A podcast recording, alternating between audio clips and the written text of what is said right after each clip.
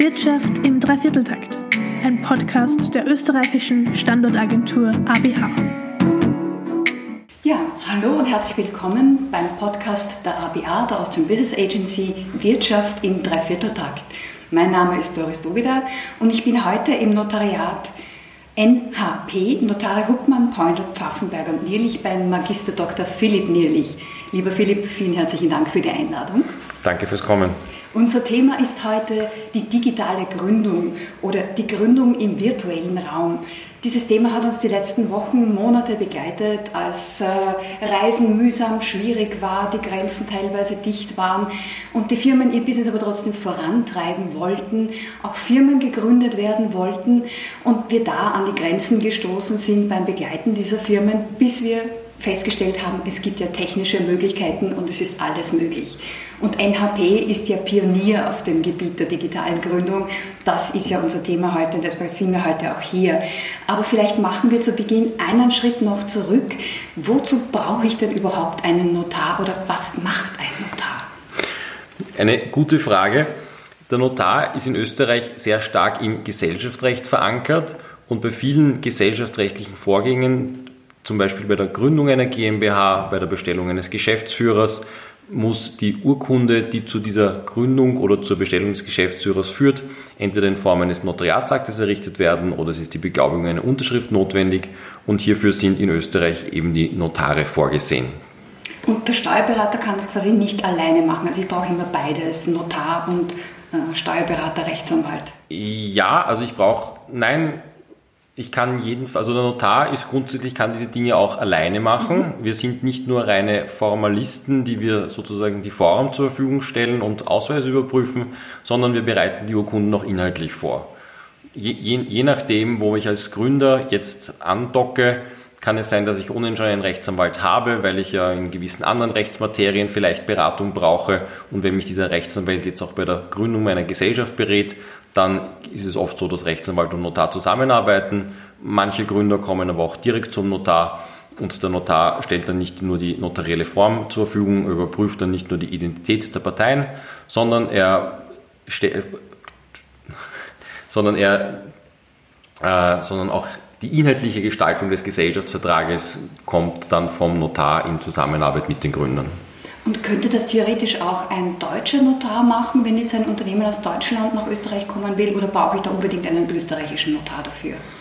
Da ist es sinnvoll, dass die inhaltliche Gestaltung der Urkunden von jemandem vorgenommen wird, der sich in diesem Rechtsbereich und in diesem, in diesem nationalen Recht gut auskennt. Jetzt ist es so, dass Österreich und Deutschland sehr ähnliche Rechtsordnungen haben. Wir schreiben ja teilweise voneinander ab und auch unsere Gerichte und Rechtsprofessoren an den Universitäten schauen immer mit einem Auge hinüber, was tut sich, was schreiben die deutschen Kollegen.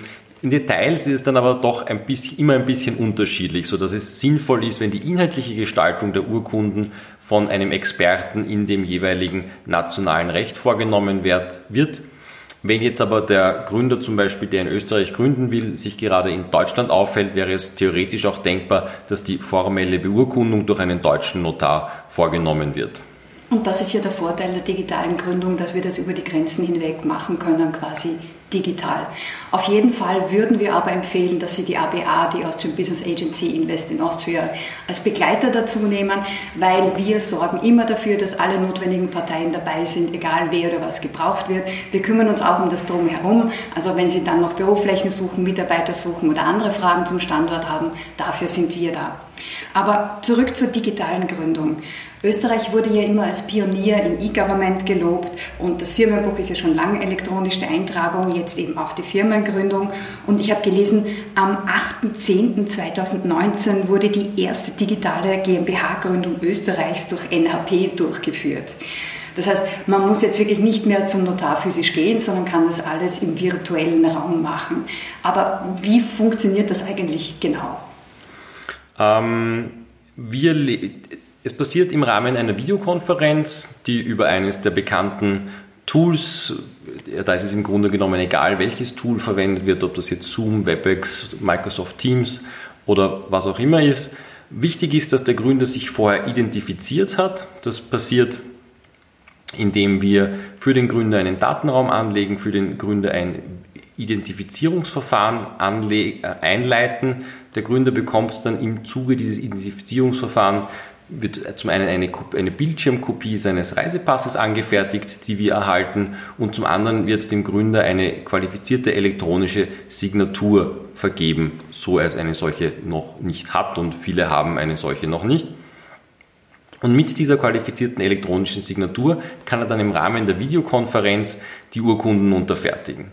Der Termin an sich ist in Wahrheit genau gleich, wie wenn man physisch beim Notar sitzt. Die Urkunde wird verlesen, es können noch letzte Fragen geklärt werden und dann wird eben unterfertigt. Der Gründer unterfertigt mit seiner qualifizierten elektronischen Signatur, die ist in Österreich einer händischen Unterschrift gleichgestellt und der Notar fügt dann seine elektronisches, sein elektronisches Amtssiegel an die Urkunde an. Aha, das heißt, man kann das über Zoom, Microsoft Teams, GoToWebinar, wie sie alle heißen, machen. Äh, ich dachte, man braucht eine spezielle Software dafür. Nein, das ist nicht notwendig. Die Software haben ja wir und wir schicken dann einfach einen Link aus und das kann man ganz bequem im Browser machen. Man kann natürlich, manche von diesen Softwaren haben auch eine eigene App, die man sich installieren kann, wo es dann vielleicht ein bisschen bequemer ist oder auch nicht. Aber im Großen und Ganzen geht das über den Browser. Was ich brauche, ist ein, ein Laptop oder ein Standgerät mit Videoausrüstung und parallel dazu mein Mobiltelefon, weil das Mobiltelefon mit dem signiere ich ja oder ich, die Signatur ist eine Kombination aus einer aus Mobiltelefonnummer, Passwort und einem zweiten Faktor, der über das Mobiltelefon funktioniert. Und ähm, ja, aber ich muss mir nichts, ich muss, brauch, muss keine Software kaufen, ich muss im Grunde genommen auch keine Software installieren, das passiert alles bei uns. Der Klient, der Gründer ist im Wesentlichen virtuell in der Notariatskanzlei und wir stellen auch halt bis auf das Video, Videokonferenz-Equipment, das er haben muss. Wir stellen auch die Software und diese Dinge zur Verfügung. Aha, das heißt aber, diese Software hat jetzt nicht jeder Notar, oder? Es könnte grundsätzlich jeder Notar haben. Mhm. Wie das bei neuen Sachen so ist, manche sind, sind, sind da früher dran, andere warten noch ein bisschen ab, wohin die Reise geht. In Österreich wagen sich die Notare jetzt Schritt für Schritt auch ins Internet vor und bieten diese digitalen Gründungen an. Jetzt, jetzt frage ich mal ganz gemein, äh, wenn ihr da was angeschafft habt, schlägt sich das dann in den Kosten nieder oder verteuert das die Gründung? Nein, die Gründung ist dann ist, ist, ist, ist genauso teuer, wie wenn man sie bei uns analog in der Kanzlei auf Papier machen würde.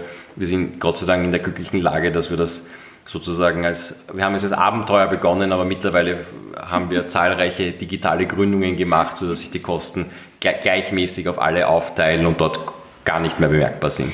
Ähm, nachdem ihr schon so erfahren seid, habt ihr da Tipps äh, für diesen Prozess, äh, wie man ihn schneller, schlanker machen kann oder was man am besten vorbereiten muss, damit es möglichst keine Hiccups gibt in dem Prozess? Ja, Tipps haben wir schon. Ähm, wir versuchen, den, wir versuchen den Gründer möglichst gut durch den Prozess zu leiten. Das passiert, indem wir einfach die richtigen Fragen am Anfang stellen. Wir, wir fragen am Anfang ab, was die, die Fragen, die der Gründer zu, zu seiner GmbH hat, wie er, was er hier machen will.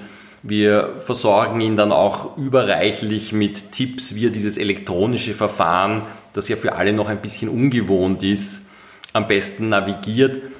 Mein, der, der einfachste Tipp, der klingt jetzt sehr banal, ist einfach, sich alle Anleitungen, die man bekommt, wirklich genau durchzulesen.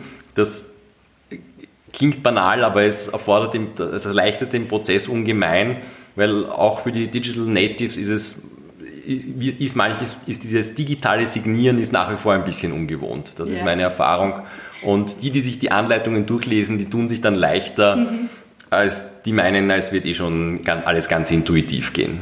Ihr habt ja das ja quer über den Kontinent gemacht, also auch mit Asien, USA und äh, wie sind da die Erfahrungen? Sind die affiner oder gibt es dann vielleicht auch manchmal technische Probleme?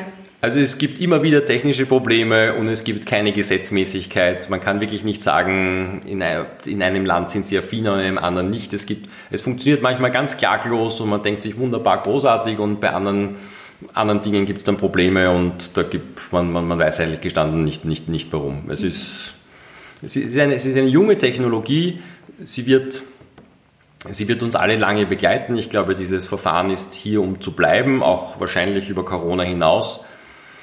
Und wir, wir sammeln alle Erfahrungen. es geht immer, es ist noch jede, jede, es ist noch jede Tech, es ist noch jede, jede Gründung oder jeder digitale notarielle Vorgang gelungen. Meistens mit weniger, meistens mit weniger Schwierigkeiten. Manchmal gibt es eben auch mehr Schwierigkeiten. Wie in allen. Das nimmt jetzt gleich meine nächste Frage vorweg. Ähm, ich wollte dich eigentlich nach deiner Einschätzung fragen, ob sich die digitale Gründung durchsetzen wird, ob das bleiben wird, ob es ein Hybrid sein wird oder ob wir wieder zur alten Routine ähm, zurückkehren. Also wenn jetzt angenommen wirklich nächsten Frühjahr es eine Impfung gibt und alles sich wieder zu normalisieren beginnt, wird es dann womöglich wieder rückgängig gemacht, so wie jetzt zum Beispiel die, die Krankschreibung per Telefon nicht mehr möglich sein soll, was ja eigentlich wieder ein Rückschritt ist. Ähm, du denkst, es wird, es wird sich durchsetzen, es wird bleiben. Ja, wobei da würde ich gerne noch einen Schritt zurückgehen. Die digitale Gründung war ja, wie du gesagt hast, schon 2019 möglich, ja. also noch für die, die aufgepasst haben, 2019 vor Corona. Die war ein erster Versuch des, des österreichischen Parlaments zu sagen, wir machen mal, wir, wir, wir, wir, wir tauchen mal nur den großen Zeh ins kalte Wasser und schauen, wie kann die elektronische Dienstleistung im digitalen Raum funktionieren. Und was in Corona passiert ist, da hat das österreichische Parlament gesagt, na hoppla, man kann jetzt nicht mehr aus dem Haus gehen, man soll sich auch nicht mehr treffen, Social Distancing ist angesagt, aber wir haben doch schon einen Pilotversuch gestartet mit der digitalen Gründung. Wir weiten diesen Pilotversuch jetzt auf, aus, weiten diesen Pilotversuch jetzt auf auf alle anderen elektronisch, auf alle anderen notariellen Vorgänge, sodass man auch andere notarielle Vorgänge jetzt elektronisch machen kann. Habt ihr auch gemacht, habe ich äh, gelesen. Das haben wir auch gemacht. Wir haben Erhöhung und so weiter. Also genau, wir haben, wir, haben, wir haben schon Geschäftsanteile von GmbHs abgetreten, wir haben Unterschriften beglaubigt, wir haben Generalversammlungen elektronisch abgehalten. All das ist passiert. Und hier, so wie es heute ausschaut, könnte es sein, das ist eine, das ist eine Regelung, die, die für Corona geschaffen wurde und auch wie viele andere Corona-Gesetze befristet wurde meine persönliche Vorhersage ist, dass das uns über Corona halten bleiben wird. Aber ich glaube, die Gründung, die wird auf jeden Fall bleiben, weil die ist auch rechtlich in den österreichischen Gesetzen nicht mit so, das nennt sich eine Sunset Clause, also eine Art Ablaufdatum versehen. Also die, die reine elektronische Gründung wird jedenfalls bleiben und wahrscheinlich wird auch diese Erweiterung auf alle anderen notariellen Vorgänge bleiben. Ähm, wenn du sagst äh, Generalversammlung, gibt es da vielleicht eine Limitierung an der Teilnehmerzahl ähm, bei diesem Prozess, äh, wenn so ein, virtuelles Meeting stattfindet? Oder ist es quasi unbegrenzt, äh, wenn da jetzt, ich weiß nicht, wie viele Shareholder oder so dann Teilnehmer? Ja, also das bei den Generalversammlungen von Gesellschaft mit beschränkter Haftung ähm, gibt es eigentlich keine rechtliche Begrenzung. Das ist dann mehr eine technische Frage. Ja, denke ich mir.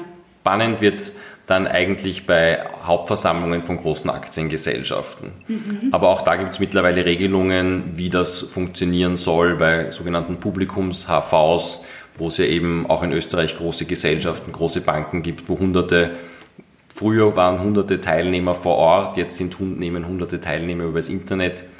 Teil. Auch da gibt es Regelungen, wie das funktioniert. Das sind die Zoom-Meetings, wo man da kleine Bildchen sieht. ja, beziehungsweise hören manche auch einfach nur zu und können ja. dann eben Fragen stellen, indem sie eine Textnachricht senden oder einen Vertreter vor Ort anrufen. Mhm. Ähm, nur so aus Neugierde, welche Arten von Firmen machen denn von so etwas Gebrauch? Sind das nur große Firmen oder machen das auch kleinere?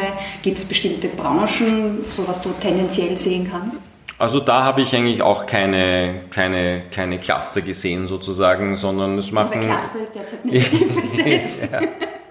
Also ich habe keine Häufung in bestimmten Bereichen gesehen, mhm. sondern es ist eigentlich quer, quer durch die Bank unterschiedlichste Typen von unterschiedlichste Branchen machen davon, machen davon Gebrauch. Manche freuen sich, dass sie mal hier eine, eine, eine, irgendwas elektronisch tun können und sind, obwohl sie eigentlich im Nachbarhaus ist übertrieben, aber obwohl sie eigentlich eh in derselben Stadt sitzen, wollen sie freuen sich, dass sie jetzt endlich was elektronisch unterfertigen können. Andere sitzen tatsächlich in den USA und wollen hier in Österreich eine Gesellschaft gründen und auch von den Branchen her ist es nicht nur so, dass es irgendwelche jungen, kreativen mhm. Start-up-Unternehmen sind, sondern auch ganz klassische, sagen wir, Immobilienunternehmen machen von der, von der Möglichkeit Gebrauch. Mhm. Ich meine, in, in, den letzten Monaten war es ja quasi eine, eine Not aus der Tugend machen, wenn man wirklich aus dem Homeoffice, äh, womöglich noch aus der Quarantäne heraus so etwas macht.